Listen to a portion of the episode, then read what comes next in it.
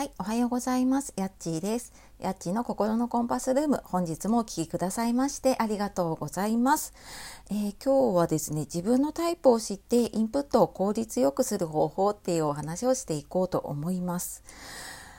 えー、時間がなかったりとかねあとまあいろんなものねちょっとお得に使いながらインプットしたいなと思っている方は是非最後までお聴きください。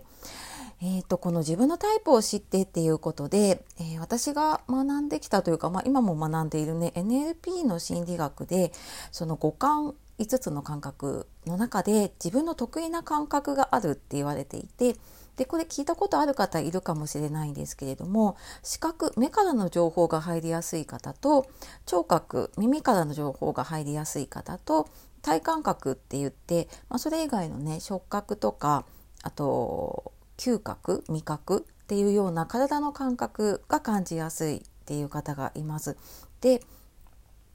とこれなんとなくね自分の感覚でもわかるしあとあの多分ねこれ調べていただくといろんな自分がどのタイプかなってわかる方法もあるんですけれどもあの実際にやっぱ試してみるとねあこのインプット自分に向いてる向いてないっていうのがね結構分かってきたりしますね。で、えー、ちょっと簡単にそれ分かるのだと例えば今あなたが海にいるとして、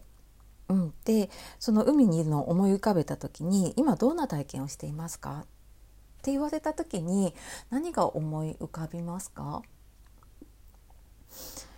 人によってはきっとこう、うん、綺麗なね空が見えるってこれ視覚の情報ですよね。で人によっては波の音が聞こえるっていうその聴覚の情報が真っ先に入る方もいればこうなんかこう何ていうのか海風の冷たい感覚がするっていう体の感覚を感じる方それぞれいると思うんですね。でこういうのでなんとなく自分はこの感覚が強いかなっていうのがわかるかなと思うんです。でじゃあこれをねどうやってインプットに生かしていくかっていうと分かりやすいのが、まあ、読書かなインプットねしやすいのだとね。でちょうど今あの Amazon の、えーとプライムででプライムセールでいろんなサブスクがね結構お得に使えるので、まあ、この機会にねちょっと試しながら自分にどれが合うのかってやるのもいいかなと思って、まあ、私もねちょっと早速やったりとかしています。で聴覚の方分かりやすいと思うんですけど耳学習でえーと、オーディオブックとかあとアマゾンだとオーディブルっていうねサブスクで、えーと本を読み上げてくれたのをこう耳で聞く読書が出てきますね。でこれ今3ヶ月無料かな？なので1ヶ月1冊無料でもらえるので3冊無料でもらえますね。でやめた後もそれずっと聞き続けられるので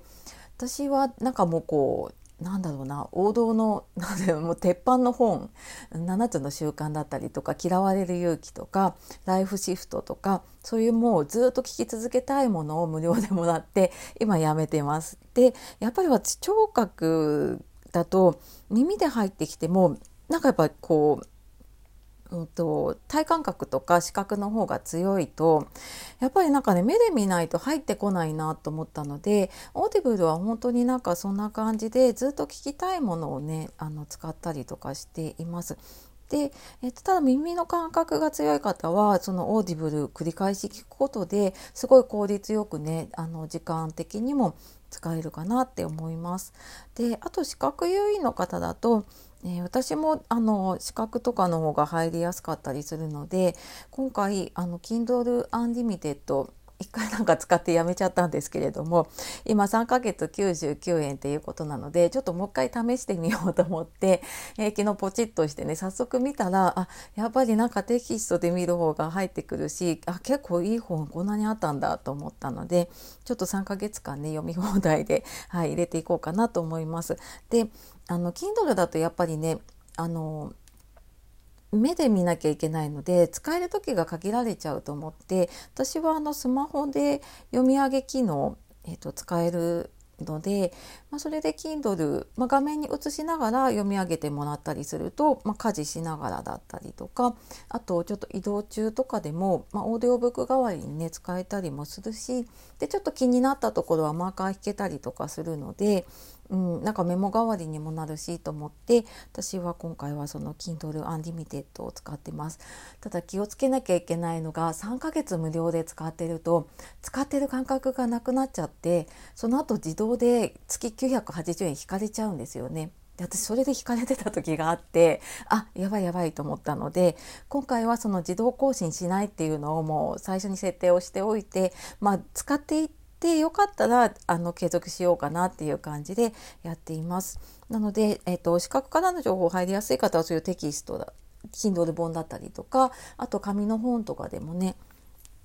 あの、見たりとかすると入りやすいかなって思います。であと体感覚私もそうなんですけれどもが、あの、入りやすい方だとやっぱり動画とかの方がうんと、視覚と聴覚と両方入ってくるし映像が入ってくるので入りやすいっていうこともあると思います。なのでなんか自分に合わないものを使っちゃうと、まあ、結局私もオーディブル使わなくなっちゃったりとかねそういう風になっちゃうのでなんかこの無料の時にちょっと試してみたりとかねうん、するといいんじゃないかなって思います。で YouTube の方がねやっぱ入りやすいなっていう方だと YouTube のねプレミアムとかに入るとすごく快適に見られたりすると思うので、うん、なんかそんな感じで自分に合うものにこうフォーカスしてやっていくと、まあ、時間的にもねお金的にも、はい、すごく効率よくできるかなと思います。はいで、えーと、その Amazon のサブスクちょっとよくわかんないなっていう方 いると思うのでちょっとリンクを貼っておくので詳しくはそちらの方から見ていただければと思います。はい、えー、今日も最後まで聞いてくださいましてありがとうございました。では素敵な一日をお過ごしください。さようなら、またね